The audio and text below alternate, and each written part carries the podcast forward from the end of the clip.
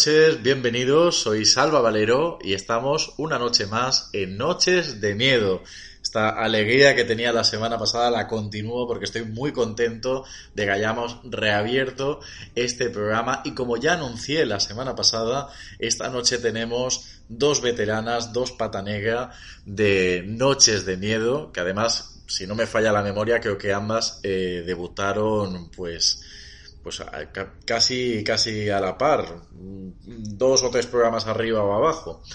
Y además en la primera temporada. Una de ellas es Edurne. Edurne, muy buenas noches. Muy buenas noches, Salva, y muy buenas noches también a mi compañera Almudena. Es que es un placer volver a estar aquí en, en Noches de Miedo el programa con el que yo eh, me inicié en el mundo de los podcasts y, la verdad que le tengo un cariño muy especial a este programa y es un placer volver a estar aquí.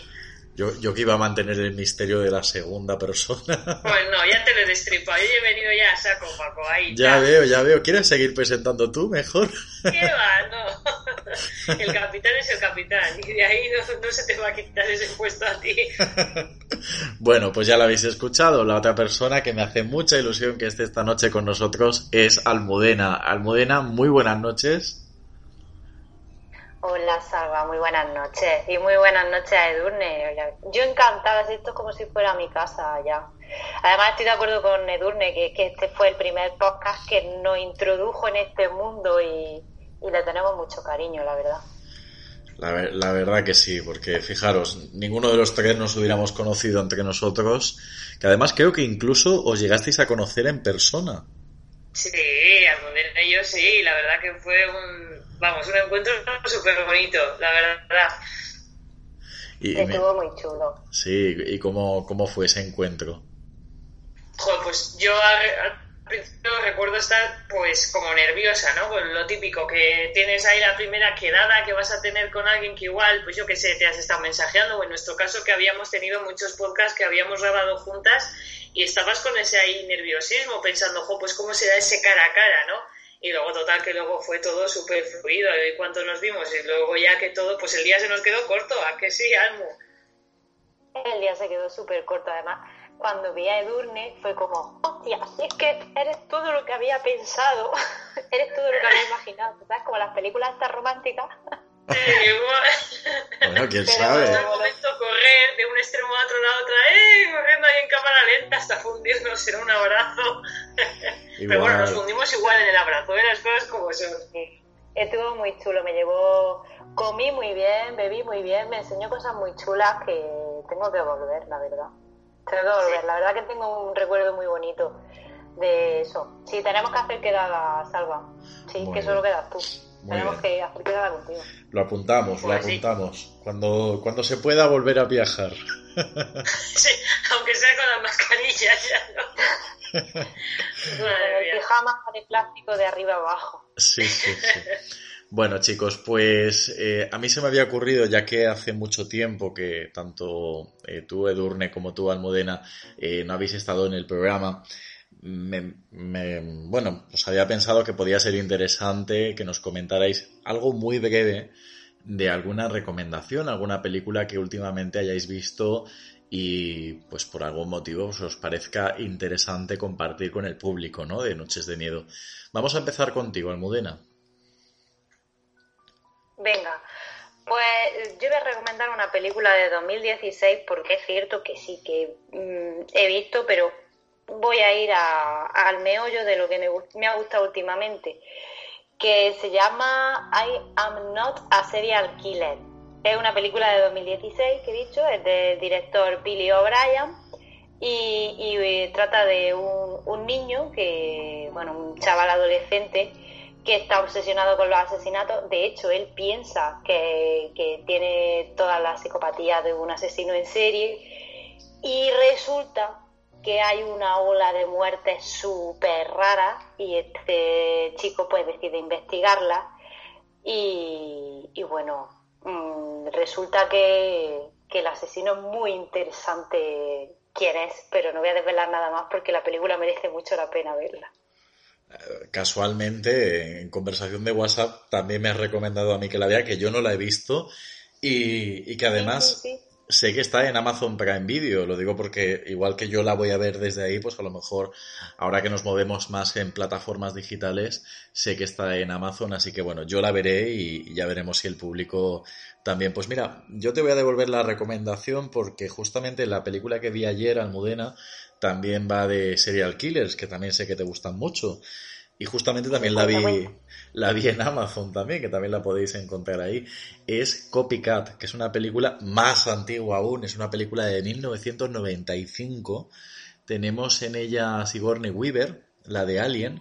No sé si la habéis visto, ¿eh? pero la peli es muy buena, porque Copycat, eh, tal como dice el título, es de un asesino que se dedica a, a matar y con sus muertes van recreando asesinatos célebres de asesinos en serie tan famosos como Ted Bundy, Dahmer, es decir, mm, vamos, los, peores asesinos en serie que ha habido en la historia, pues este tío se dedica a recrear estos asesinatos. Y Sigourney Weaver además es una criminóloga que sabe muchísimo sobre asesinos, así que yo creo, Almu, que te puede gustar tomo nota, la voy a ver. Esta noche ya no, pero seguramente mañana caiga. Muy bien, pues sí, si cae ya, ya me la comentarás. Y bueno, la, recomendación también va para Edurne, que anda que a Edurne no le gustan aquí los asesinos. Sí, de hecho, a ver, yo con Picard conozco la película y, los cinco minutos primeros de la, de la película los tengo aquí en la cabeza. Luego soy incapaz de decirte de si he visto la película entera pero, pero sí, sé que el personaje de Sigourney Weaver es una experta en asesinos en serie y que el título hace alusión a lo que la trama luego te explica, ¿no? Esa copia de, pues eso, ¿no? De, de basarse los asesinatos en, en, eso, en, en, en, otros asesinatos que se han producido de los míticos serial killers que, que son por todos conocidos. Entonces, si no la tengo vista del todo, me la, me la volveré a ver, pero ya te digo que los cinco primeros minutos con los que empieza la película los tengo aquí. De hecho, es una película que hace poco también he visto zapeando en estos canales, no sé si eran Fox, Paramount o la... O, vamos, o estos que tenemos tanta cobertura ahora de canales, creo que hace poco la, la he visto, o sea que pero si no, ya me la volveré a poner porque sé también por mi madre o por mi padre que las tienen vistas de, de antes esas pelis que, que, también decían que estaban muy bien. Además, Edurne es que tiene unos cinco minutos, o sea, la, la abertura de, de, lo que es la película es tensión pura, ¿verdad? Sí, yo eso es lo que recuerdo, sin tener que entrar en detalles, pero sí, o sea, es que yo ahora mismo lo estoy reproduciendo en, en, la, en la cabeza, creo que son los primeros 5 o 10 minutos con los que la película empieza. Y, sí, la verdad es que sí. Y de lo demás, no me vienen más clases, que no sé si es que yo siempre he pillado esa película al inicio y no he llegado a ver más, pero conocía en qué consistía la, la trama y, oye, si no la tengo vista del todo, pues yo creo que ha llegado el momento de coger y, y verla. Correcto. Bueno, ¿y cuál sería tu recomendación? Mira, yo actualmente no, no tengo ninguna película así vista de, del género que, que, aquí en Noches de Miedo tratamos, pero ¿qué quieres que te diga? Haciendo un poco de momento nostalgia, cuando empezamos con, con este programa, tanto Almudena como yo, yo siempre voy a recordar que mi inicio aquí en Noches de Miedo fue con, con la película Alta Tensión de Alexander Aja. Y es una película que a mí me, que me marcó mucho porque, porque en su momento cuando me la hiciste ver y leí un poco sobre la película, que intenté leer lo menos posible para que tampoco me destripara nada y tengo que admitir que es una película que me dejó muy alucinada y que a día de hoy a la gente que igual no que pueda consumir cine y del género como el que tratamos aquí y que igual dice, jo, he visto tantas películas de miedo que a mí ya no hay nada que me asuste, yo les digo, pues adéntrate en el cine francés y adéntrate en películas como alta tensión porque desde luego te consiguen dar un, un giro inesperado que, te que dices, joder, ¿qué, acabo de ver? ¿no? ¿Qué película más buena? Yo me acuerdo de, de, que en su momento para el podcast, como fue mi primer estreno y fue mi primera vez, me vi la película dos veces y siempre recordaré esos esa media hora final de la película que me parece una pasada. Y, me sorprendió muchísimo porque yo pensaba que iba a haber una cosa que luego era totalmente diferente de lo que iba a ser. Y, yo a todos aquellos que no conozcan el cine francés en general en el género de terror particularmente que, que, empiecen con alta tensión y que de ahí intenten saltar con diferentes películas porque sí que es verdad que te consigue remover y a la misma vez no, no te quedas como pues estoy viendo gore sin más y ya, que hay miga y, esta película desde luego merece mucho la pena y ahora que hemos removido este momento de nostalgia, pues no podía estar sin recordar alta tensión. Además, recuerdo que eh, tu programa de debut fue, fíjate, ahora, ahora que estamos a, solo dos días ¿no? del Día de la Mujer, eh, recuerdo que fue un programa especial eh, donde vosotras, las mujeres, erais las protagonistas. Es decir, era una tertulia donde solo había mujeres y cada una pues hablaba un poco de, del aspecto de la mujer en el cine de terror. No sé si recordabas esta temática. Sí, sí, me acuerdo perfectamente porque todas las que estábamos participando éramos, éramos chicas y, y la película también las protagonistas son mujeres, entonces era como todo muy, muy femenino a tope y, sí, sí, hacíamos ahí una pequeña retrospectiva cada uno hablando de, pues eso, del papel de mujeres destacadas dentro del género de terror y, sacábamos, pues yo qué sé, personajes como podía ser eh, el de Jamie Lee Curtis en Halloween y de ahí empezábamos a tirar cada una con, digamos, los referentes que cada una teníamos o nuestros personajes destacados dentro del género de terror y que fueran personajes femeninos y, a esto sirvió tener que ver alta tensión también. Estabas tú también, ¿verdad, Almudena, en ese programa? Sí, sí, sí, llevaba yo creo que unos tres programas o no mucho más, tres, cuatro programas grabando contigo. Sí, recuerdo ese programa y recuerdo a, las Screen Queen.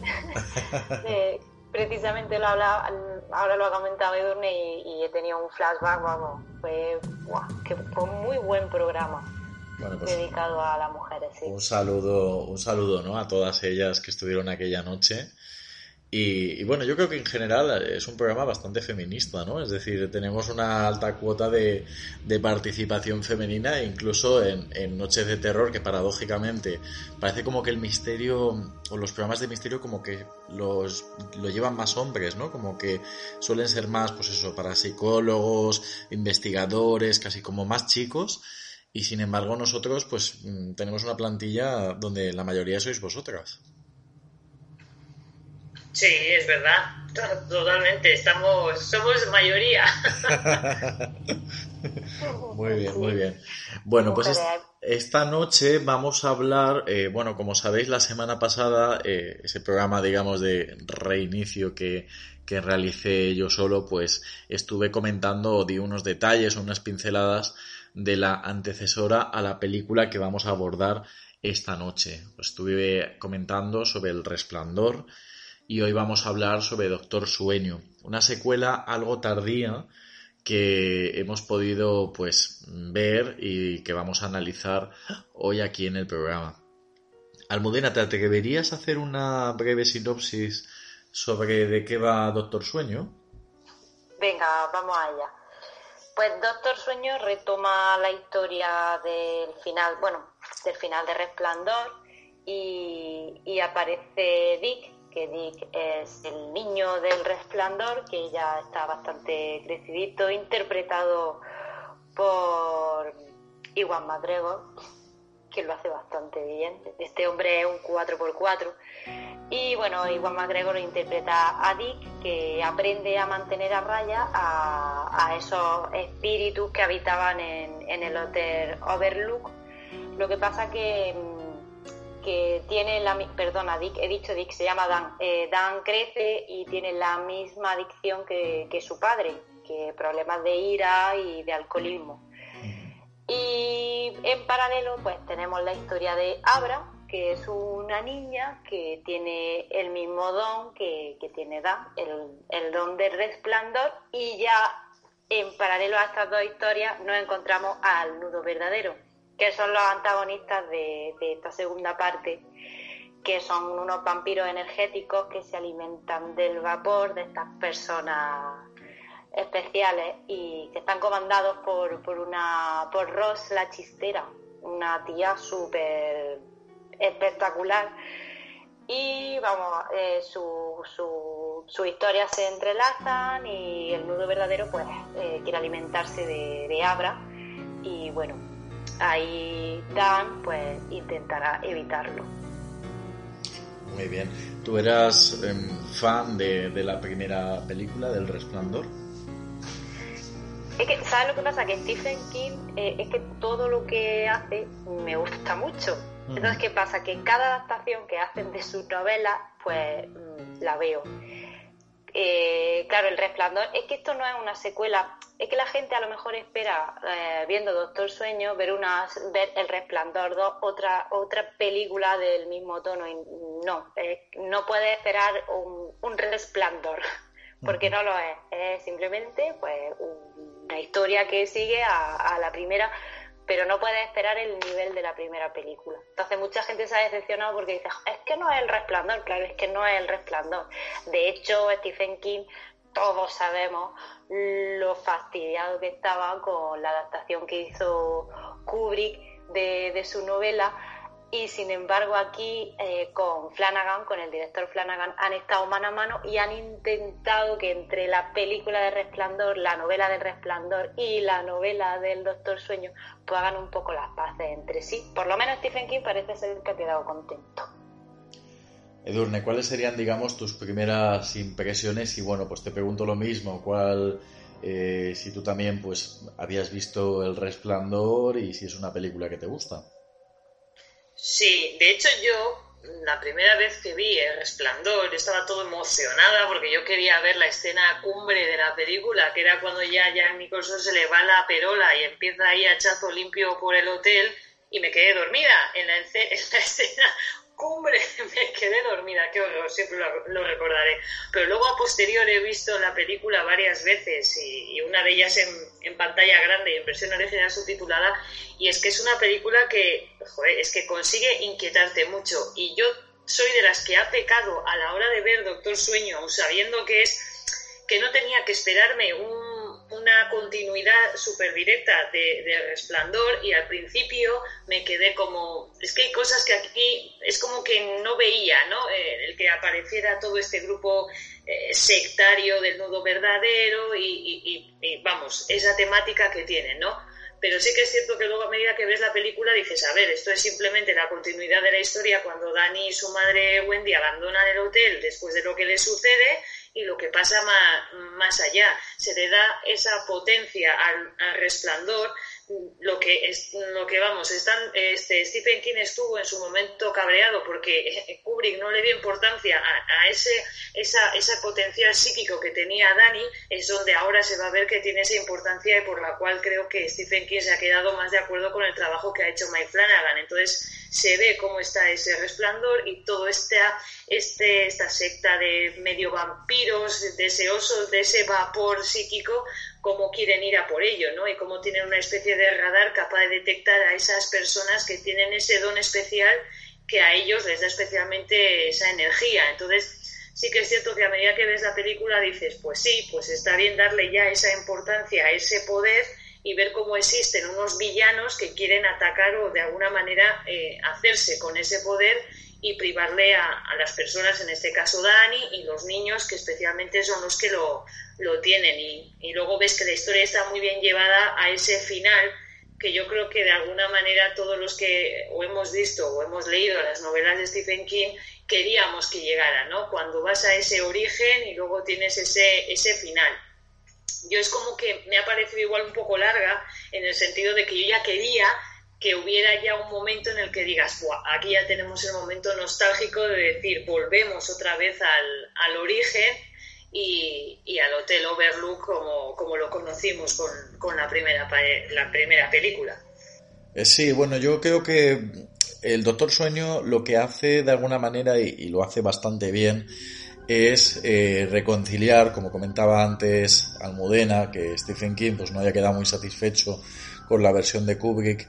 En cierto modo, mm, todo lo que el resplandor de Kubrick no llegó a, mostrar del todo o a no poner punto de interés a lo que es este dom, este resplandor que tiene eh, el niño, pues yo creo que de aquí de alguna manera pues sí que rescata ¿no? Eh, eh, algunos pasajes de la infancia de, de, él y luego por otra parte pues bueno pues vemos un poco cómo, cómo es la vida adulta de alguien así con estas vivencias, más aparte, pues como comentaba Edurne, eh, esas personas que aparecen ahí que están eh, siendo pues un poco como, como una especie de, de, amenaza, ¿no? Es decir, sí, es curioso, realmente no, a lo mejor no es la secuela tal cual del resplandor. Si entendemos por el resplandor más eh, lo que protagonizaba la anterior entrega, que era el Overlook, sino que aquí pues mm, tiene más coherencia es, más, digamos, una secuela del libro del Resplandor que en sí una secuela de la película del Resplandor, diría yo. Sí, Salva, estoy totalmente de acuerdo contigo, porque es que el problema de, del Resplandor es que como película, mm, no sé, no sé si superó al libro, pero claro, como película es que mm, es un peliculón y la novela es otra cosa, totalmente voy a decir diferente, eh, salvando las distancias, porque es que el problema de Stephen King es que él era alcohólico y él escribió este libro pensando en él mismo. Entonces, él mm, siempre, si te das cuenta en, El Resplandor y, en todas las, estas novelas, él siempre reflexiona sobre, sobre los problemas, mm, aparte del miedo, sobre los problemas que realmente tiene una persona con, pues, con alcohol, con alcoholismo, que sufre algún tipo de enfermedad. Y entonces eso, eso es algo que le dolió mucho. Eh, y es cierto que es más lo que tú dices, que una precuela de, del resplandor, del libro más que de la, que de la película. Y de hecho, en la conversación que mantienen en, durante la película en Doctor Sueño, eh, Dan y el fantasma de su padre, eh, no es ningún spoiler, es algo que, bueno, eh, Flanagan pone frases de, de la novela, del, diálogo que, mantiene con su padre, de la misma novela aplicada a la película. Por eso, aquí yo, por ejemplo, que mm, soy súper fan de, de la novela, pues me ha, me ha gustado mucho. Quizá otra persona, pues que no, que lo que ha dicho Durne, yo esperaba un Resplandor 2, pues me ha decepcionado un poco o incluso se me ha hecho más larga. Que por cierto, la versión extendida creo que son dos horas y pico o tres, no sé exactamente ahora mismo, pero es mucho más larga. Yo tengo curiosidad, ay, perdón, eh, creo que iba a hablar Edurne, pero simplemente era afirmar que, tengo curiosidad con la versión extendida, pero me, aterra un poco las, las tres horas de, duración. Eh, Edurne. Hombre, yo tengo que decir que yo la película la he visto dos veces. La vi primero por mi cuenta para el podcast y luego la vi junto con mi madre y mi hermana y siendo conocedora de que era también esas dos horas y media que duraba casi la película. No es que se me hiciera a ver, porque para el metraje que tiene sí que es verdad que mantiene la, tensión, ciertos momentos así con la acción que tienes a la secta que va detrás de los protagonistas porque les quiere dar caza y va, va, va, va. No consigue hacerte pesada porque luego yo analicé de alguna manera a mi madre y a mi hermana y pensé a ver cómo reaccionan ellas al metraje que tiene la película mm, y, y, a ver si en algún momento dado les parece pesada y tal. Y luego ellos, ellas a mí no me dijeron, y mira que yo las vi en un periodo corto de tiempo, la vi dos veces y, luego me di cuenta y dije, a ver, realmente para lo que dura, sí que es verdad que mantiene un poco esa tensión y, la historia no te hace en ningún momento desinflarte. Igual en algún pequeño momento, cuando ya llevas casi dos horas de película y dices, vale, que te están un poco ya metiendo como que va a ir el final hacia el hotel, que es lo que tú esperas y tú quieres, para ver un poco cómo se va a desarrollar ese momento final pero no se me hizo pesada. Yo creo que iba con la idea un poco, tampoco quiero decir que iba esperándome un Resplandor 2 porque era, tampoco iba yo con esa mentalidad de que iba a ver eso, pero como que esperabas ver un poco más de homenaje o de recuerdos hacia lo que es el trauma que realmente tiene Dani por haber vivido lo que vivió en el hotel y no esperar hasta casi esa media hora, tres cuartos de hora finales donde ves ahí cómo se vuelve otra vez a, ante, a ponerse cara a cara con, con sus traumas y, con, pues, con todo aquello que, que, vivió. Pero bueno, que no deja de ser aún así una, una buena historia y yo que no he leído la novela, eh, ni tampoco he leído la de Resplandor, que si ves que consigue ya transmitir esa, esa esencia de mostrar lo que Stephen King quería y lo que me imagino que como Almudena y demás que habéis leído las novelas, pues pretendía hacer, que era exponer lo que es el poder, ese resplandor y darle el protagonismo que, no tenía tanto en, en la historia del, resplandor, en la primera película. Sí, yo pienso que la historia es esa. A mí, yo de todas formas siempre soy mucho más partidario de que una, una historia se puede contar perfectamente en 90 minutos, como por ejemplo suele ser la mayoría de las películas, que me parece la, duración ideal de una peli. Supongo que a lo mejor eh, la extensión, a ver, yo el de Doctor Sueño no he tenido el libro en mis manos, pero sí que sé que Stephen King eh, suele hacer libros bastante largos. Luego, se quejan de Demosville, ¿eh? pero vamos, Stephen King me triplica en cada novela. Entonces me imagino que si la base es una de las novelas de Stephen King y suelen ser tan largas, pues probablemente han querido detallar todo lo posible lo que cuentan en el libro. Lo único que pasa que sí que es cierto que como la, el último tramo, lo que son los últimos 20 minutos, son tan esperados o de alguna manera los disfrutamos tanto porque todos teníamos ganas de, volver a ver el Overlook, pues eh, claro, te da esa sensación de decir, jo, parece como que llega tarde, ¿no? Como que hubiéramos preferido que eso pues hubiera ocurrido un poquito antes. Yo creo que la película perfectamente se podría haber recortado, hubiera ganado en ritmo y probablemente pues no se hubiera hecho tan larga porque yo a mí me ha gustado mucho, pero no quito y no y no resto a me ha parecido un poquito larga. Pues fíjate, salvo que, que Flanagan eh, optó por, por eliminar personajes y también se, se deshizo de, sus tramas y por ejemplo hay una que implicaba parentesco entre Dani y, Abra o sea y luego eh, eh, los personajes del nudo verdadero eh, la Callada, se, se, explican mucho, mucho más los personajes. Es cierto que las novelas de Stephen King son gordotas, ¿eh? Sí, es cierto. Y, y se han eliminado personajes. Pero bueno, se han eliminado personajes y hay muertes y cosas que no pasan en la novela, pero ahí ya sí que es verdad que no pienso decir nada porque no voy a hacer spoiler. ¿A ti el libro te gustó entonces? Sí, la verdad es que yo soy muy facilona de Stephen King, o sea, es que todo lo que hace lo consumo, lo consumo como, como si fuera droga. Muy bien, muy bien. Pero, pero que te pase lo mismo con que creo que aún no lo has leído. Ay, Salva, es que no te enseña la foto, pero que me estoy leyendo el libro. Es que estoy leyéndome tres a la vez y el tuyo está. Ah, el tuyo también. Bien, bien, bien. Sí, sí, es que el otro día digo, ay, le mando la foto, digo, pues sí, sí, que sí he empezado. Muy bien. Y, ya te digo que si es tan largo como los de Stephen King, por mí fenomenal, me encanta. De hecho, El Visitante, eh, la serie que ahora se ha adaptado también de la novela de Stephen King, pues la novela, empecé a ver la serie, me gustó tanto los dos primeros capítulos que dije, hasta que no me lea la novela, no, no sigo con, con la serie. Y es de decir que la novela también está fenomenal es que me encanta. A mí el piloto del visitante, aunque también lo vi un poco lento, pero sí que tiene un par de escenas y sobre todo el planteamiento, ¿no? Lo que comentan también es un poco inquietante. De hecho, es que Stephen King tiene algo, no sé qué pasa, porque es que este año eh, empezaron, bueno, este año, bueno, el año anterior se estrenó It 2, eh, después Cementerio de Animales y ahora Doctor Sueño y es que todo lo que hace, todo se adapta al cine. Bueno, tengo entendido que nuestra amiga Durne es toda una fan de, de la saga de It, ¿verdad?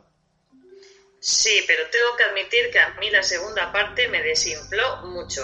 yo fui con mucha expectativa a ver la segunda parte del remake, porque de remake yo no daba tampoco un duro, tengo que decirlo, y cuando fui en su momento a ver la primera parte me encantó. Yo me reí, me lo pasé teta viendo la película, pero cuando fui a ver la segunda parte... Mmm, yo no sé si es que me había tragado tanto imágenes y sin tampoco entrar un poco en detalles en lo que se publicaba, era como que ya sentía que había visto la mayoría o que echaba de menos mucho más la presencia del payaso en escena. A mí era como de repente veías todas las manifestaciones en formato terrores de los protagonistas que tú dices, déjame de tías que salen en un cuadro, el otro que es un leproso y el otro que es un no sé qué, sácame al payaso que le quiero ver, yo le eché de menos, para mí salió poco.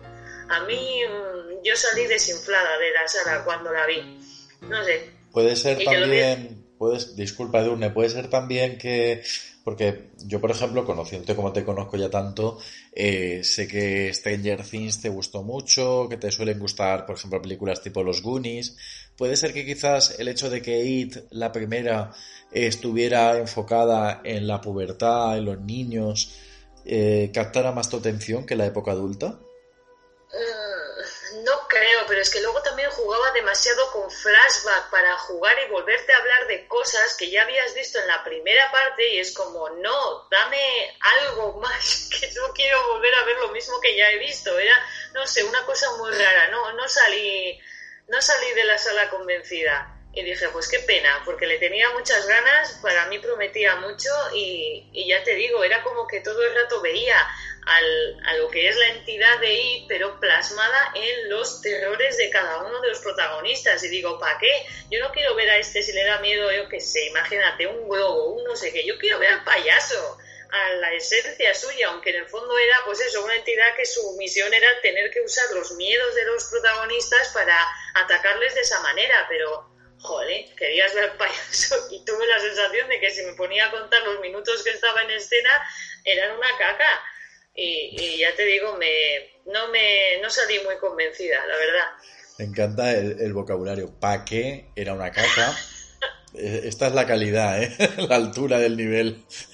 ¿Pa qué? Y era una caca. En cambio, eso me pasó por ir con una expectativa demasiado elevada. Eh, cuando yo fui a ver la primera parte, dije, a ver, menuda mierda me van a presentar aquí. Yo no hacía más que tener la, la imagen de, del papelón que hizo Tim Curry cuando hizo al, al personaje de It y yo recuerdo haber visto la película alquilada en videoclub y cagarme viva, yo no puedo ver a un payaso, no es que me ponga en plan histérica, pero a mí los payasos me dan pavor desde que he visto It y cuando supe que iban a hacer el remake dije, a ver, a ver qué me van a hacer a mí ahora con un payaso que está ahí como muy tal y fui cero expectativas y salí ultra mega convencida. Es como cuando tuvimos a Heath que iba a interpretar el Joker, era como, madre mía, ¿qué va a hacer este aquí? Y fui también como muy desinflada y salí con un hype impresionante. Y yo creo que aquí me ha pasado de haber ido con una expectativa altísima para ver la segunda parte y de ahí se desinfló completamente. Pues mira, yo te digo una cosa, Dunne, tú que eres fan de, de los payasos, eh, claro, es que también en este tiempo que no hemos hecho Noche de Miedo, yo la verdad que sí que he estado viendo mucho cine de terror y ya iré hablando, ¿no? Poco a poco de las pelis que he ido viendo.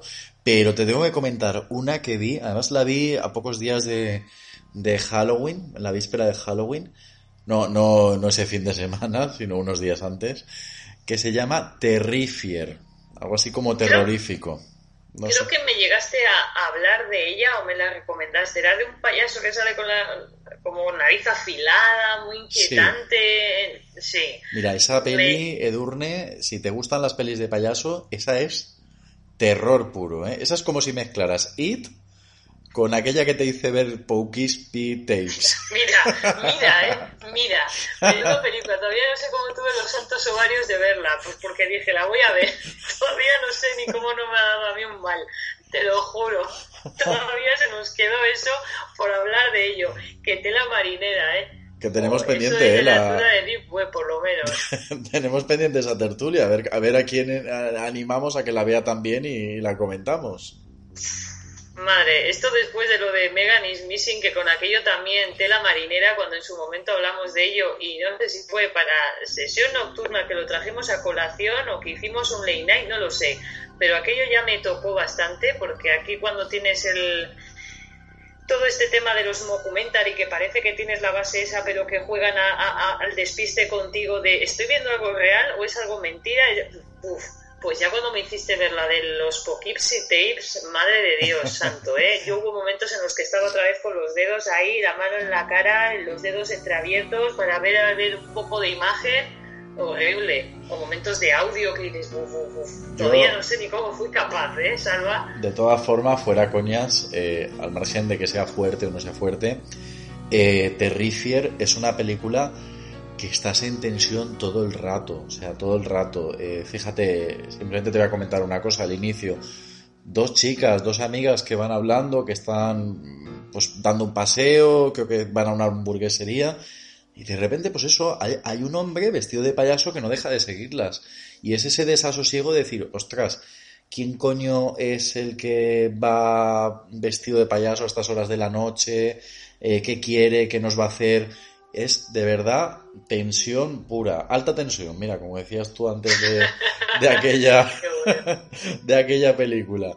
O sea que yo de verdad que os la, os la recomiendo. A ti Almudena, tú que también has consumido mucho cine de terror, ¿ha habido una película así como le ha pasado a, Edurne con, con Megan is Missing, The Poughkeepsie Tapes? ¿Ha habido una película que has dicho, ay Dios, lo que daría por no haber visto esto? Mira, película no, pero estaba escuchando hablar, por cierto, estoy con el micrófono eh, silenciado porque cada vez que escucho a Edurne es que me estaba partiendo el culo todo lo que hablaba sobre... y lo tengo silenciado porque si no estaría todo el rato, de verdad, pero bueno, hay, eh, volviendo a lo que me estabas preguntando, hay una serie, un capítulo de una, una serie que se llamaba Channel Zero, no sé si la recuerdas, son cuatro temporadas Vale, pues eh, en la cuarta temporada, el primer capítulo es de. Eh, son historias totalmente que no tienen nada que ver los capítulos entre ellos, no están relacionados, pero el primer capítulo de la cuarta temporada va precisamente de una chica que tiene el recuerdo de que en su casa había una puerta pequeñita y de esa puerta salía un payaso de estos que que se, que se encogían y, hacían cosas raras. Pues resulta que al crecer ella sueña con esa puerta, abre esa puerta y, el payaso es un, puto loco asesino y eh, es de las imágenes que me ha dado más miedo y de hecho lo vi hace dos años y todavía no se me ha olvidado y estoy súper jodida porque prefería no haberlo visto y ahí está, en mi mente. Bueno, pues ahí. De todas maneras, sí, yo tengo algo que añadir. No es porque haya sido algo que me haya causado un favor horrible, porque tengo que decir que con lo que más has, conseguido acojonarme ha sido tú con las cosas salva que has llegado a encontrarme por ahí. Pero tengo que admitir que en la época en la que yo empecé a hacer Noches de Miedo contigo, empecé a entrar muchísimo más en todo lo que era el género de terror, hubo una serie que no sé si os sonará a vosotros, que la emitió durante una temporada 4 en la madrugada, que era terror en estado puro. Era una, una, serie que te englobaba una serie de capítulos que no tenían nada que ver uno con el otro y te, te planteaba historias de miedo, que hay una en concreto que se titula, creo que era El, Indigo, que a mí aquella me, me, revolvió de arriba abajo. Además, el protagonista de, esa, de ese capítulo en concreto, que te, te la, eh, la historia era una granja que está alejada ahí en, en las afueras, en, una, pues en las montañas y tal, pues los típicos granjeros americanos y tal, y de repente una mañana un padre de familia se empieza a encontrar mal y una enfermedad tal y cual y cual. Pues eso, el actor protagonista es el típico actor que a todos nos va a sonar su cara y si googleamos luego su nombre sabiendo quién es, porque ahora mismo tengo el nombre en la cabeza pero no lo tengo exactamente, luego si no lo busco y os lo digo. El actor no sonará por ver películas que tengan que ver y que tengan zombies o monstruos extraños, porque normalmente él es el actor que por los rasgos faciales que tiene, es que ya es el claro candidato para tener que interpretarlos. Y el tío da una cojone que flipáis. O sea, yo es que ahora mismo le estoy viendo la cara, sobre todo cuando ya está todo transformado en ese ser indigo que parece que es como una especie de tipo, pues como si fuera un vampiro, ¿no? Porque eh, la enfermedad del indigo, que de hecho es un trastorno mental dentro de la psicopatología existente, que te hace pues como que tienes un hambre que no eres capaz ni de controlar ni de saciar y vamos, que arramplas con todo y aún así es algo que te consume por dentro. Y es acojonante. Y este actor, ya os digo, este actor americano es como si a nivel nacional le ponemos la cara a, Juanma eh, Botet, que es el típico actor que mm. hace por su síndrome de Marfan los monstruos de Guillermo del Toro y demás. Pues este actor es, es lo mismo, pero a nivel americano. Y ese capítulo, desde luego, os lo recomiendo buscar si, si, hay algún modo de dar con ello, porque de verdad, ¿eh? Y la colección de historias merecía muchísimo la pena porque eran muy inquietantes y, ya te digo, esta del indigo a mí me pareció... ¡guau! Estoy viendo ahora mismo la cara del tipo porque es que es alucinante. Hay escenas en las que le ves plantado en la cama ahí con... Tengo hambre. Horrible, horrible. Pues eh, vaya, no la pienso ver, gracias Edurne.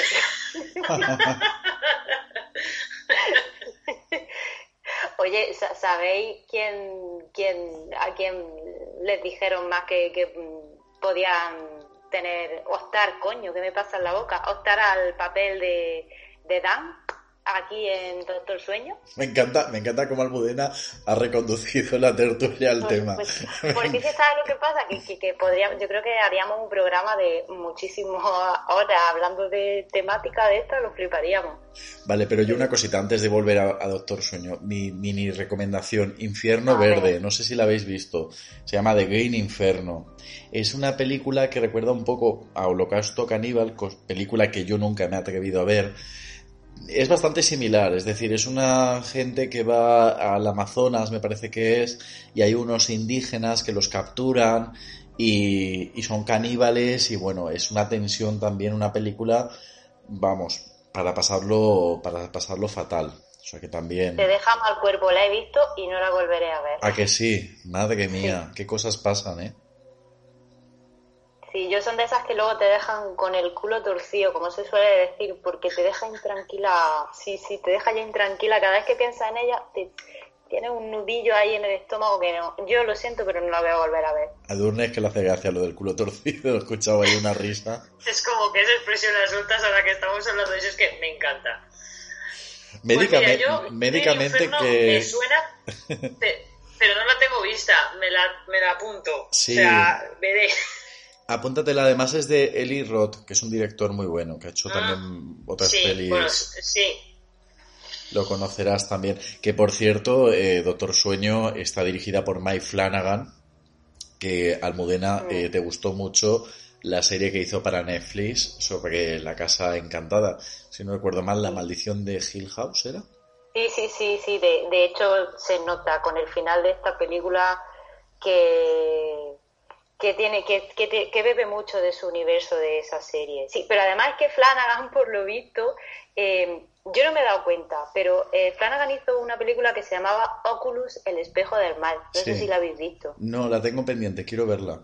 Vale, pues ese espejo sale también en Ouija, el origen del mal, en el juego de Gerald en La maldición de Hill House y por lo visto sale también en esta película. Y quiero volver a verla porque es que no sé si esa conexión es real, pero mm, me encantaría. Creo que lo voy a ver. ¿eh? Qué curioso. Yo fíjate que de Mike Flanagan vi una película que por cierto está en Netflix que se llama Hash, no sé si la habéis visto, que es de una chica que es sordomuda y que vive sola en una casa. Y entonces hay un asesino que quiere entrar en la casa y claro, como la chica es sorda, no oye cuando se está colando él en la casa y es un padecer. No sé si la habéis visto. No, no la he visto. Nada. Pero está bien, ¿recomendable, Salva? Sí, sí, sí, totalmente. Muy buena. Muy buena también. Yo creo que Salva, esa película me suena y yo creo que sí que la he visto, alguien me la recomendó en su momento y lo que me he enterado a posterior era que él estaba detrás de la dirección de esta película. O sea, las típicas pelis que ves porque te recomiendan igual al director o a quien está detrás del, de, la dirección no, no, conoces hasta que ahora a mí me ha sorprendido y, y, me ha sido imposible no estar pensando en la historia de Hill House cuando supe que Flanagan estaba en la dirección de, de Doctor Sueño, porque era como no sé, era pues en, los minutos finales de la película de Doctor Sueño, sí, tienes ese momento en el que dices, vuelve a Overlock para, no sé, enfrentarse ya a esa batalla final, ¿no? Del bien y el mal, y era imposible no venirte a la cabeza Hill House y ese final también con la primera temporada en la que vuelves a la casa, te vuelves a enterar de todo lo que sucede, es como que todas las verdades salen a la luz, el poderío de la casa con lo que era capaz de hacer a los, a los personajes, que en el fondo que era mucha cosa paranormal lo que te contaba, pero la idea era luego era algo más simple que eso, que es alguien traumatizado porque has sufrido algo en tu vida que te deja tocado y cómo de alguna manera en este caso la casa servía como para poder sacar toda esa mierda o, darte a entender pues eso, ¿no? Que sí que había fenómenos, pero luego todo era tan simple como decir, pues fíjate, no eres nada más que un ser humano que ha pasado por un momento vital horroroso y cómo tienes que estar peleando con tus propios demonios. Entonces era como, a mí me ha hecho, no sé, se me ha hecho muy fácil tener que pensar a la misma vez, en mi cabeza estaban las escenas de Hill House con, cuando veía al Doctor Sueño. Creo que iba a comentar Almudena eh, otras posibilidades que, que, tenían para el personaje de Dan si no hubiera sido Ivan McGregor, ¿verdad? Sí, tengo uno que es Chris Evans, nuestro Capitán América, que ah. no sé cómo lo hubiera hecho, pero pero bueno, está bien interesante este hombre, ¿eh? Aparte de Capitán América puede hacer otras cosas. Matt Smith, que es el onceavo Doctor Who, el de la pajarita, para los que no sé si conocéis la serie, pero es mi Doctor Who favorito. Así que bueno, yo entre esos dos me decantaba. ¿Tú, tú cuál preferías, Chris Evans o, Matt Smith? Ay, es que, a ver, eh, Chris Evans es un bajabraga porque todos los superhéroes lo son. me encanta, me encanta. Baja bragas, aprieto el culo, y luego dices de mí.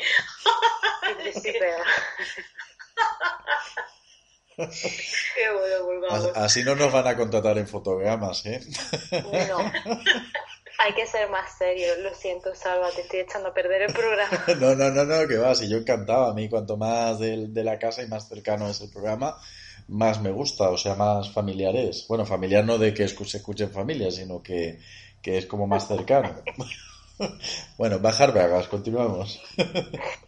me hubiera quedado. No, es que de hecho yo eh, que me gusta muchísimo Igual McGregor y la verdad es que lo hace súper bien. Es que yo cuando sabía que iba a ser él, es que como que el hype me subió mucho más y, y la verdad es que él ha hecho una, un, muy buen papel de, de, su personaje. Yo es que creo que además Iván McGregor es tan camaleónico, es decir, eh, igual te hace un Mulan Rouge que te hace de Dani en Doctor Sueño, es decir, en Spotting también, si no recuerdo mal. Es decir, que eh, de verdad yo creo que, es, de los mejores actores que tenemos y a veces no lo valoramos casi. Ya, es que ha hecho muchos registros en su carrera y eh, teniendo personajes de todo tipo. Entonces yo creo, no sabía que se habían manejado esas dos opciones, pero yo creo, y dejando a un lado al que interpreta el papel de Doctor Who, que no conozco ahora a ese actor, dicho así con el nombre, yo creo que Iwan McGregor mm, hace un papelón y que sabe llevar bien todo, toda la carga que tiene el personaje de Dani. Yo creo que hace un buen papel. Está a la altura, vaya. Bueno, y Por cierto, Salva, perdona, hay un actor que me acordé mucho de ti porque sale en una película que no te gustó nada, que también es adaptación de Stephen King, que se llama El juego de Gerald. ¿Te acuerdas? Ah, sí, sí, correcto, que además creo que lo comentamos aquí en el programa, si no recuerdo mal. Sí, sí, sí. De, sí, sí, de hecho creo que yo estaba en ese programa. Sí, sí, sí, sí que es verdad. Y sí, cierto, cierto, también es verdad. Y es de Mike Flanagan, que también está basado en una película de, Stephen King. Ya había ahí esa, conexión. Pues el abuelo Flick, que aparece aquí en Doctor Sueño, es el, el hombre este que aparece a los pies de la cama de, en el sueño de, en el juego de Gerald al final, ¿te acuerdas? Ah, sí, sí, sí. Un hombre así deforme, con los ojos que da también un mal rollo, así, pues. ¿En serio?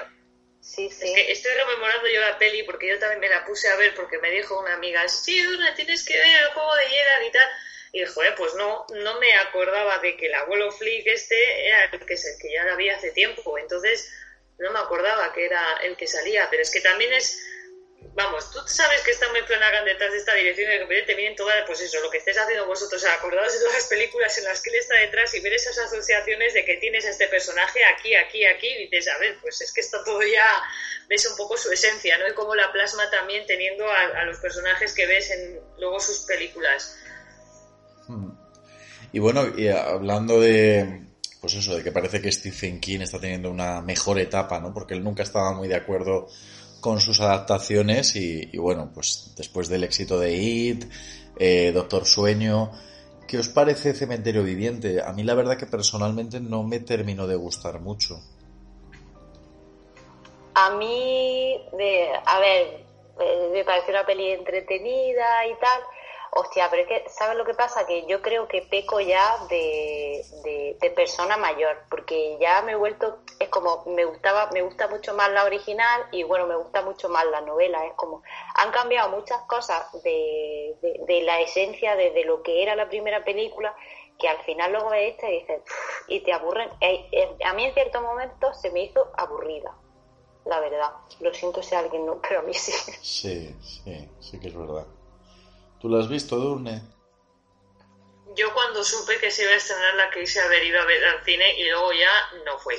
Y, luego no sé qué fue, que o leí comentarios o lo que sea y es como que luego ya el interés como que bajó ahí un poco o, porque lo poco que llegué a ver tipo trailer ya dije, Buah, ya me está destripando aquí casi todo. Y, luego tengo que decir que a día de hoy la, la tengo sin ver, ¿eh? Y visto ya lo que ha opinado Almudena, lo que dices tú, Salva, no sé yo ya si le acabaré echando el ojo. Hmm.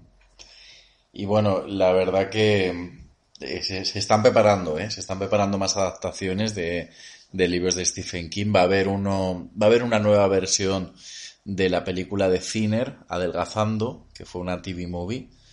Eh, no sé si la conocéis, que es un hombre obeso, muy gordo, que hay, una maldición que le echan y empieza a adelgazar. Esa va a tener una nueva adaptación y también El misterio de Salem Slot, que también es uno de los grandes clásicos de Stephen King, que también va a tener una nueva adaptación cinematográfica. Salva, ¿y puede ser que Carrie vaya a ser también una serie? Es que tengo el... creo que lo he escuchado, ¿eh? O que lo he leído. Bueno, eh, recientemente... O pueden hacer una nueva adaptación. ¿No? lo sé, pero han estrenado una serie adolescente que sale la niña de Stranger Things, la pelirrojita, que se llama Esta mierda me supera. Parece que hayamos puesto nosotros el título. por la forma de por ese título.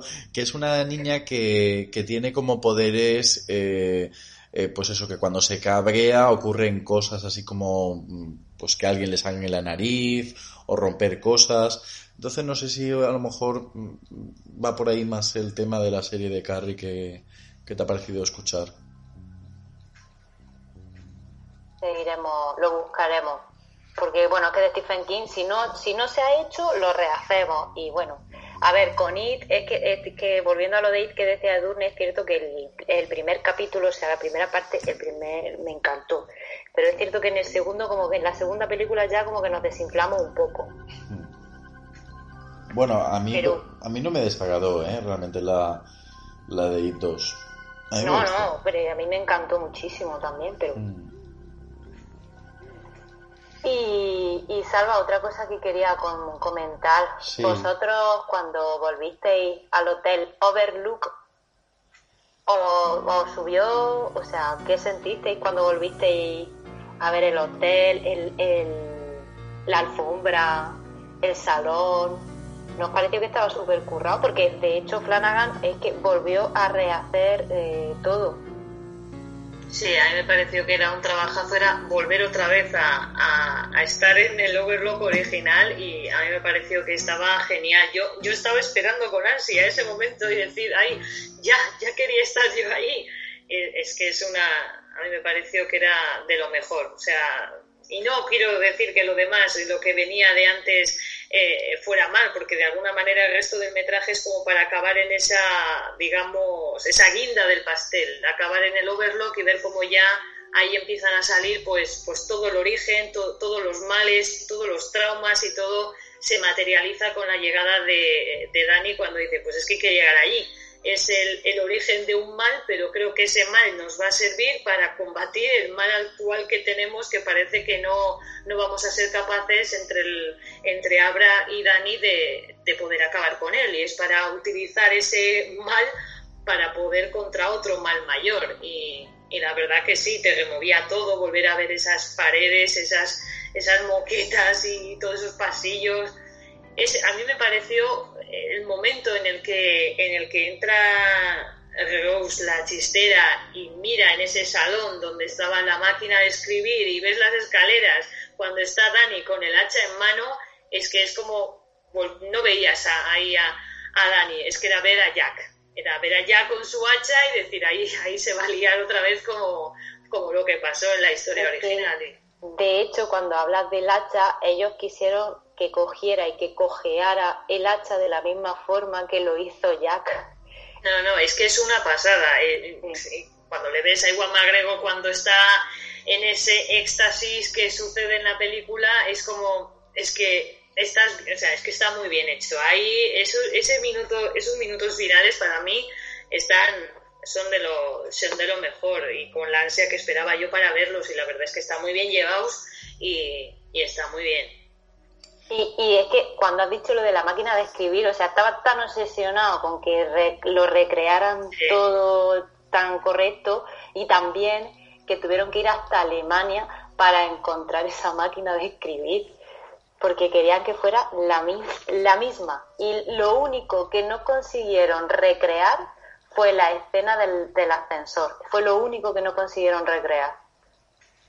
Que por cierto, ya que hablamos de, recreaciones, a mí me parece que está bastante logrado esos flashbacks en los que vemos a Wendy, a la madre de Daniel, con una tez que la verdad que me gusta, la veo bastante parecida a la original. Incluso me aventuraría a decir que, cuando sale el personaje de Jan Nicholson, eh, de Jack Torrance, también está bastante bien, también está bastante conseguido esas aproximaciones ¿no? a, los actores originales.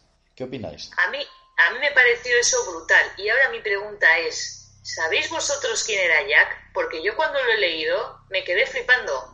Yo he flipado también, así que dilo porque es que yo sigo flipando todavía. Es que sigo flipando y no me y yo he llegado a volver a ver la escena, pero lo tengo que volver a poner porque es que me da como cierto acojone que luego dices, coño, ¿cómo se nota que está detrás de la de la de la película Mike Flanagan? Porque yo cuando leí que Jack Nicholson lo interpretaba aquí en Doctor Sueño, Henry Thomas, yo me quedé muerta.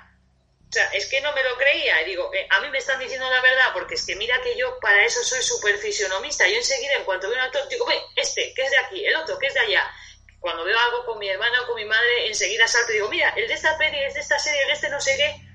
Joder, cuando veíamos al abuelo Fick, a mí me venía el mítico alien que interpretó en Men lejos de acordarme del juego de Gerald pues tío, que cuando leí que era Henry Thomas no me lo podía creer, pero como pero, Edurne, Edurne, cuenta, cuenta quién es Henry Thomas, porque lo va a reconocer la gente. Henry Thomas, E.T., Elliot...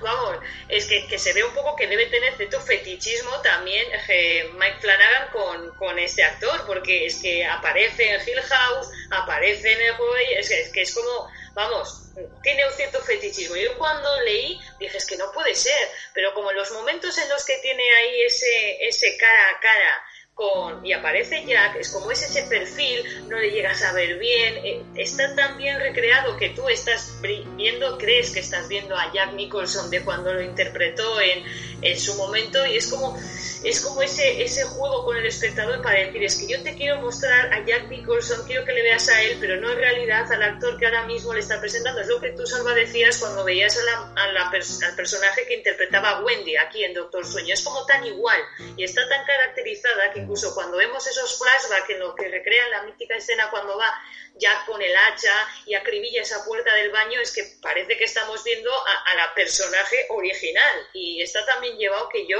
a día de hoy, es que no, no soy capaz de ver que Henry Thomas era el que está detrás de, de esa, esa recreación de Jack Torrance. O sea, me pareció increíble.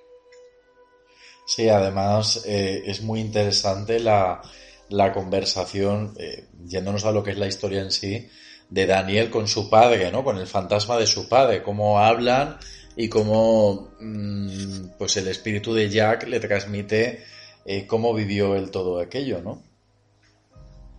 Sí.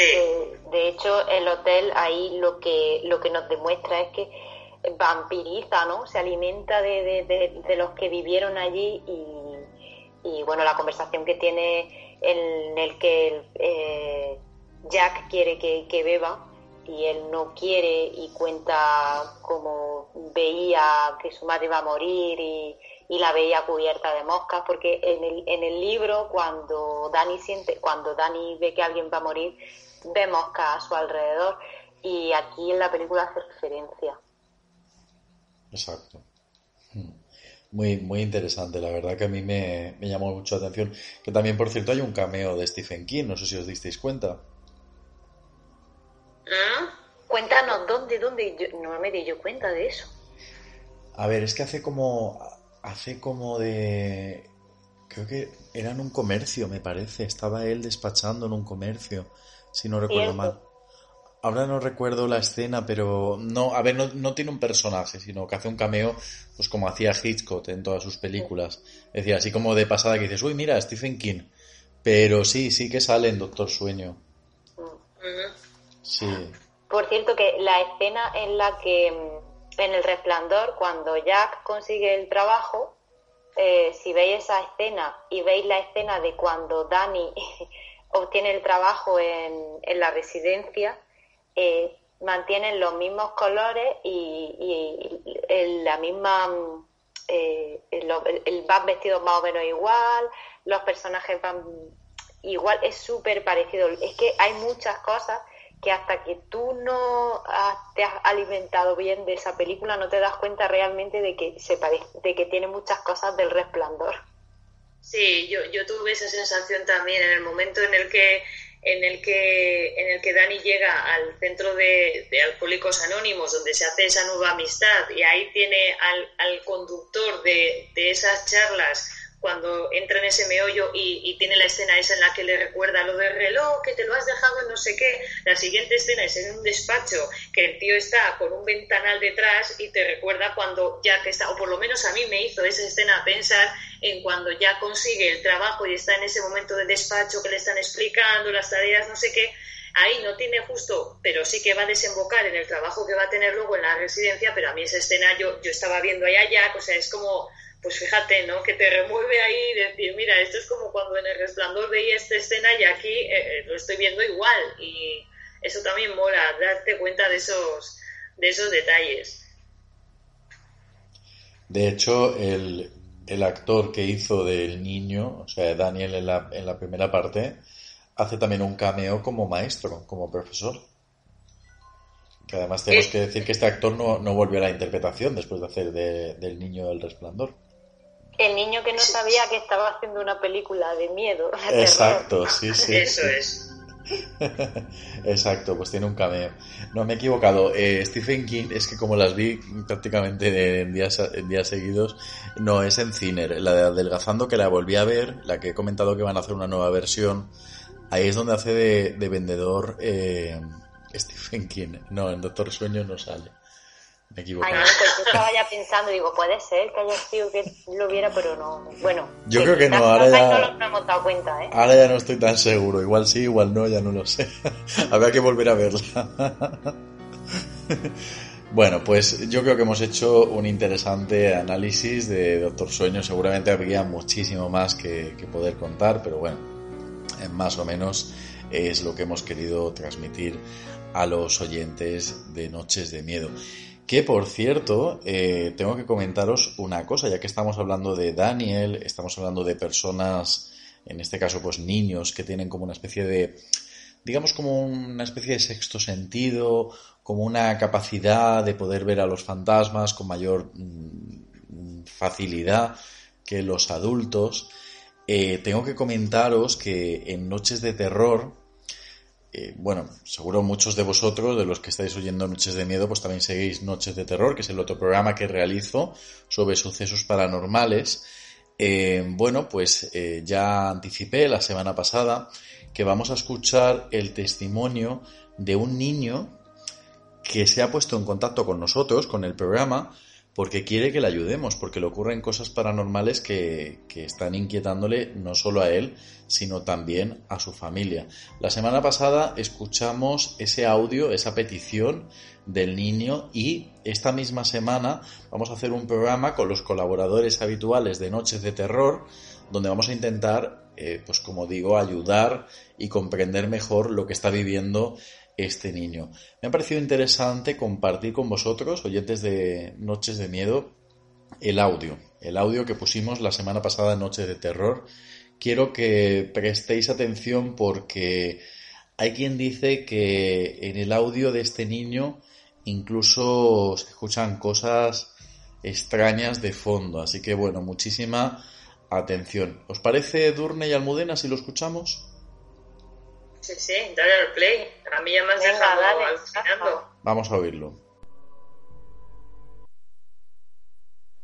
Hola, soy Geray y tengo 11 años. Eh, me estaban pasando unas cosas muy extrañas. Eh, todo empezó hace unos meses. Estábamos nosotros eh, viendo una película por la noche y pues simplemente estábamos todos callados y los tres perros en la cama y nosotros en el salón. Y pues como si alguien le metiera una pata al comedero de los perros, salió volando el comedero y sonó muy fuerte, muy fuerte y, y nos quedamos los dos mirándonos. Luego nos acostamos y escuchábamos un montón de ruido como pasos y como si alguien hablara en susurrando. Y pues ese día no dormimos, pero es que ahora no está empezando a pasar diario. Eh, hace dos o tres días eh, había un palo entre medio de, del pasillo y nadie conocía ese palo. No sé, no sabemos qué hacía ahí. También eh, mi tío y yo vemos como sombras, sombras negra, negra, como si fuera, no sé, pero se vieron, hoy la he visto yo, y por primera vez, y me he puesto hasta llorar. Eh, me estaba alejando hacia la puerta porque huyendo de ella y parpadeé y ya no estaba. Y mi tía se estaba riendo y entonces a ella también le ha pasado. Es un hombre muy alto eh, con mm, como con un abrigo. No sé, pero muy alto, muy alto, negro, negro, negro, negro. También pues los perros, eso era... eso pasaba cada muy pocas veces, era como así cosas de coincidencia o alguna broma. Yo me quedaba que era una broma, pero al final no eran bromas. Los perros se ponen a ladrar como si fueran a meter un bocado a alguien en medio del pasillo durante tres o cuatro minutos y ya, boom, de repente se van para el cuarto y dejan de ladrar. Y me estaban pasando una cosa muy extraña, a ver si podéis solucionarlo. Me imagino que con la piel de gallina, ¿no? Como la carne de gallina, ¿no? Como se suele decir. Sí, sí, totalmente. Sí, a mí es que me da mucha pena además porque es que noto la angustia del niño y, cuando ha dicho lo de eh, veo una sombra, es que los perros han empezado a ladrar. Es que mm, ahí yo ya, pero es que claro, cuando ya más adelante comienza a decir que los perros ladran, cuando y se van corriendo al cuarto, mm, yo ya, mira, tengo muchas ganas de saber qué es lo que realmente le pasa a este niño, ¿eh? Lo impresionante es que este niño, que bueno, es un oyente habitual de Noches de Terror, tiene solo 11 años. Tiene 11 años y, y fijaros lo que comenta, ¿no? La verdad que son cosas bastante curiosas. Dice que él y su tío eh, lo ve- los ve más, ¿no? Luego comenta también como los perros, eh, como si alguien le pega una patada a los comederos de, los animales. Eh, escuchan ruidos, escuchan como murmullos, es decir, cosas de auténtico terror. Y no sé si coincidiréis conmigo en el tono de la voz, en cómo a medida que el niño va hablando eh, se demuestra, se, se nota más o se percibe más la preocupación y el miedo que están viviendo en esa casa. Sí, sí. Yo, yo es que estaba todo el rato como en tensión porque el, el, niño te, se va expresando como casi a veces como medio susurro, es como todo el rato, no sé, eh, que dices, jo, y en los momentos en los que igual entra en detalles como el describir lo de los comederos y los golpetazos que daba de repente algo, y el hecho de estar viendo presencias, algo que, vamos, los ruidos, el que reaccionen también los animales así, y el hecho de no simplemente tener esos fenómenos aislados, sino el hecho de, de que están viendo también algo, aunque sean él y su tío los que más notan esos fenómenos, dices, a ver, y, y- ven figuras, demás, dices, ¿qué les estará pasando? Pero también hasta qué punto han llegado para que hayan cogido a tu programa y a ti, Salva, para decir, oye, pues me voy a lanzar, voy a contar lo que me pasa y a ver si me pueden decir algo que pueda hacer para darle solución. O sea, la desesperación. A mí también me da mucho miedo, y, tú, Edurne, que sueles estar en, en Noches de Terror, cuando habla de esa presencia, ese señor alto con esa vestimenta que, bueno, pues no sé si tú habrás estado en alguno de los programas, pero eh, se suele hablar de, del ensotanado o el encapuchado o el hombre con el sombrero, es decir, hay como una serie de, de entidades eh, que siempre suelen estar acompañadas de otras entidades que son como sombras, que parece que son como sus esbirros, y, a mí personalmente me da mucho miedo porque yo creo que aquí no estamos hablando de espíritus, estamos hablando de cosas más, más negras, más oscuras.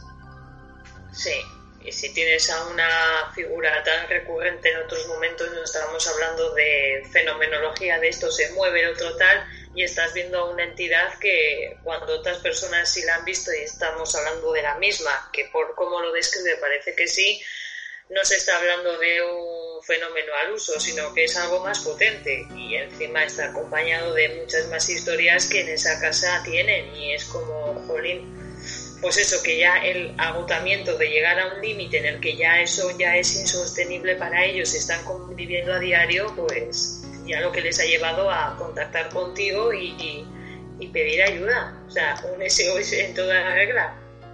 Sí, la verdad que bueno, eh, os tengo que confesar que estamos a, a poco, poco menos de 24 horas de, de, grabar y de publicar el programa de Noche de Terror que vamos a hacer el especial comentando este testimonio, el testimonio de este niño.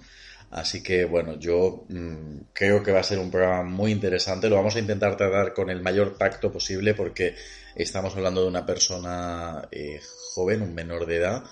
Así que vamos a intentar, pues, sobre todo lo que él nos pide, porque él no pide contar su vivencia, él lo que está pidiendo es ayuda. O sea, está pidiendo sí. que le ayudemos, que le asesoremos, que le digamos qué es, qué ocurre. Os tengo que comentar que en el programa que vamos a grabar mañana vamos a tener, eh, pues eso, colaboradores habituales del programa que van a intentar, eh, pues, dar respuesta a, a lo que a lo que ha ocurrido o lo que sigue ocurriendo ahí en la casa de este, de este niño y, su familia. Os tengo también que adelantar que yo he hablado más con ellos, sé cosas que me pueden hacer, digamos, ya casi saber de dónde puede venir todo esto. Hay información, eh, digamos, adicional a lo que los oyentes de Noche de Terror escucharon la semana pasada que fue este audio. Así que bueno, yo creo que va a ser un programa muy, muy interesante. Como ya sabéis, Noches de Terror, esta temporada, pues es solo para, para suscriptores. Pero bueno, es mínimo, es solo un euro al mes, o sea que sería, vamos, pues como un café con leche y tenéis pues todo este tipo de, de documentos que yo la verdad que creo que estamos mimando mucho esta temporada, que la estamos haciendo para un público más reducido y donde de verdad que nos están llegando contenidos muy fuertes, como por ejemplo el caso de, de este niño. Almudena, tú me imagino que igual, ¿no? Igual de sorprendida que Durne. Es que yo tengo miedo. Es que si yo tuviera 11 años y viera lo que él ve, es que la descripción que ha hecho de lo que ve con su tío, a mí es que me ha dejado. Es que estoy alucinada. No te lo vas a perder, ¿no? Eh, no, no, no. Es que no me, voy a, no me lo voy a perder. Suscribirse ya. Pero este hay que escucharlo de noche, ¿eh? que estos programas son para escuchar debajo las mantas. de noche no. Tú escúchalo cuando tú suscríbete y escúchalo cuando tú quieras. bueno, pues eh, yo de verdad que lo quería también compartir con los oyentes de, de Noches de Miedo porque creo que va a ser un programa muy interesante de escuchar y, además me ha gustado mucho, y esto también lo quiero decir, porque en comentarios de Evox hay mucha gente que, que ha mandado mensajes de apoyo, de ánimo, mandándole fuerza a, este niño, ¿no? Y yo estoy muy contento de que exista este movimiento por parte de la comunidad de Noche de Terror. Invito también a los oyentes de Noches de Miedo a comentar eh, ya no solo este final de, de programa, sino también pues todo lo que hemos comentado esta noche, ¿no? Sobre todo, pues, Doctor Sueño, esas pelis de terror que, hemos tenido que parar, que han sido muy fuertes y, bueno, pues, darte las buenas noches, Edurne. Las buenas noches a ti, a los oyentes y a mi compi Almudena por, por otra gran noche en la que hemos estado hablando de muchas cosas y, y, desde luego que has tenido este colofón al presentarnos lo que, lo que vamos a escuchar en breve, Noche de y, la verdad que todo un placer volver a estar aquí y con ganas de que en breve podamos volver a, reunirnos. ¿Tú también te vas a atrever a escucharlo, Edurne? ¿Vas a oír mañana la historia de este niño?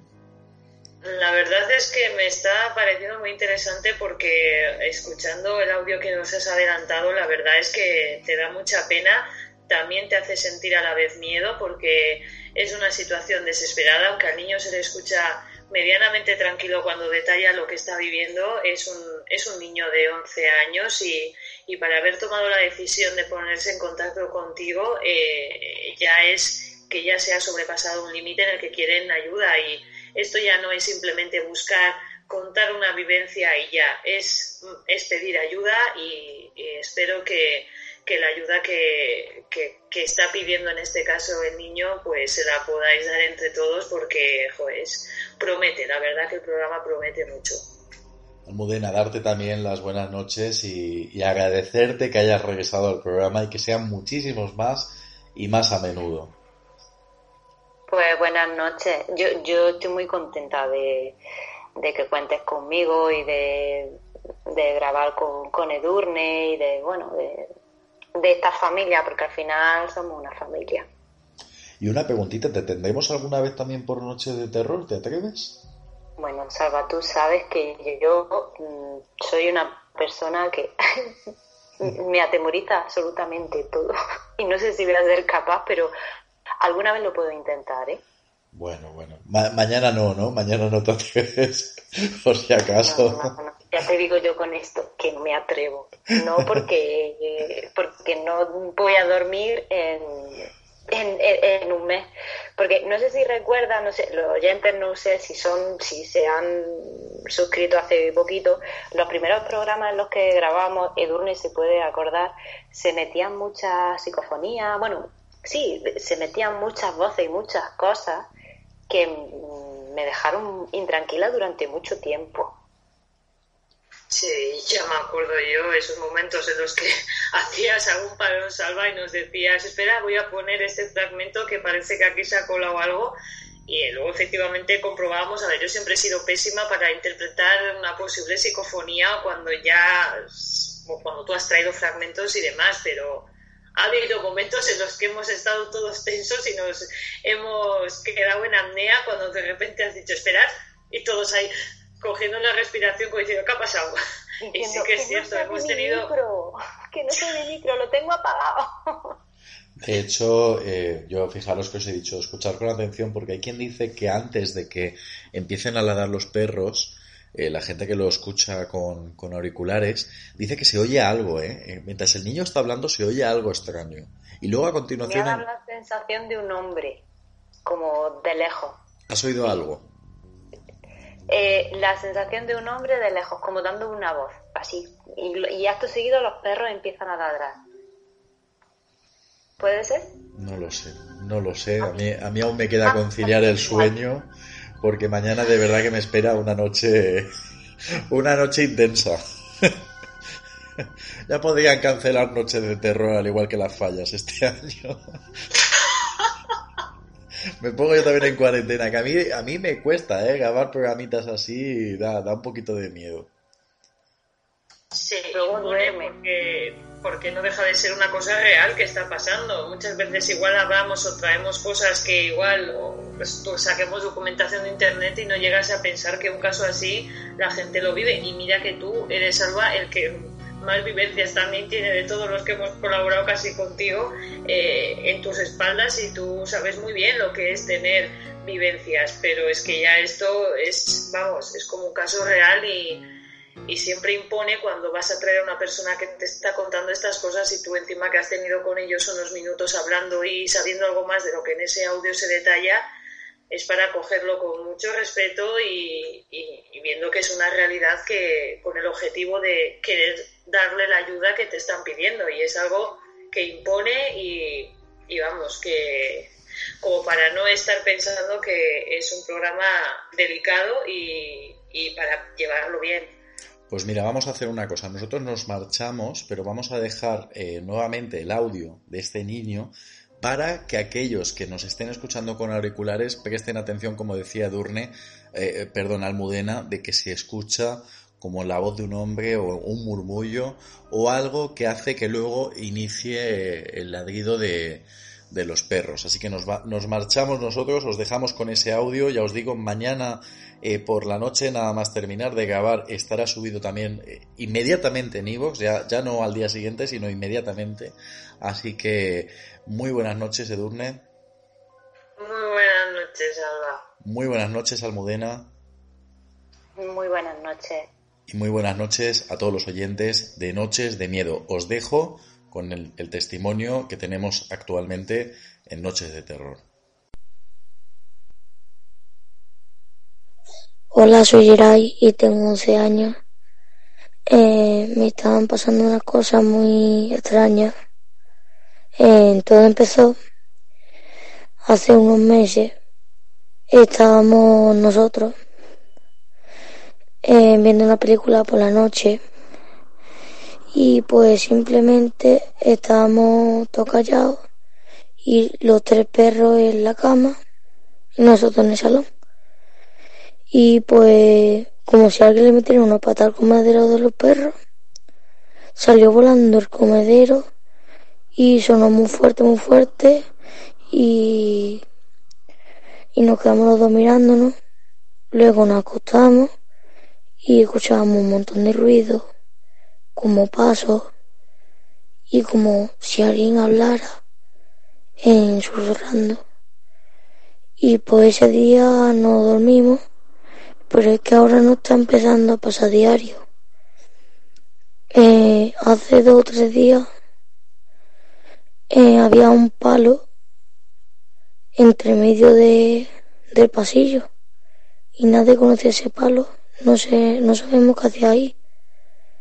También eh, mi tío y yo vemos como sombras sombra negra, negra, como si fuera, no sé, pero se vieron, hoy la he visto yo, y por primera vez, y me he puesto hasta llorar. Eh, me estaba alejando hacia la puerta, porque huyendo de ella, y parpadeé y ya no estaba. Y mi tía se estaba riendo y entonces a ella también le ha pasado. Es un hombre muy alto, eh, con mm, como con un abrigo. No sé, pero muy alto, muy alto, negro, negro, negro, negro.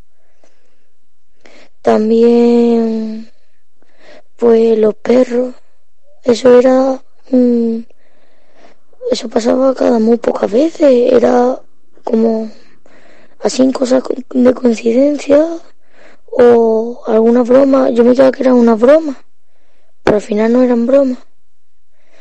Los perros se ponen a ladrar como si fueran a meter un bocado a alguien en medio del pasillo durante tres o cuatro minutos y ya, boom, de repente se van para el cuarto y dejan de ladrar.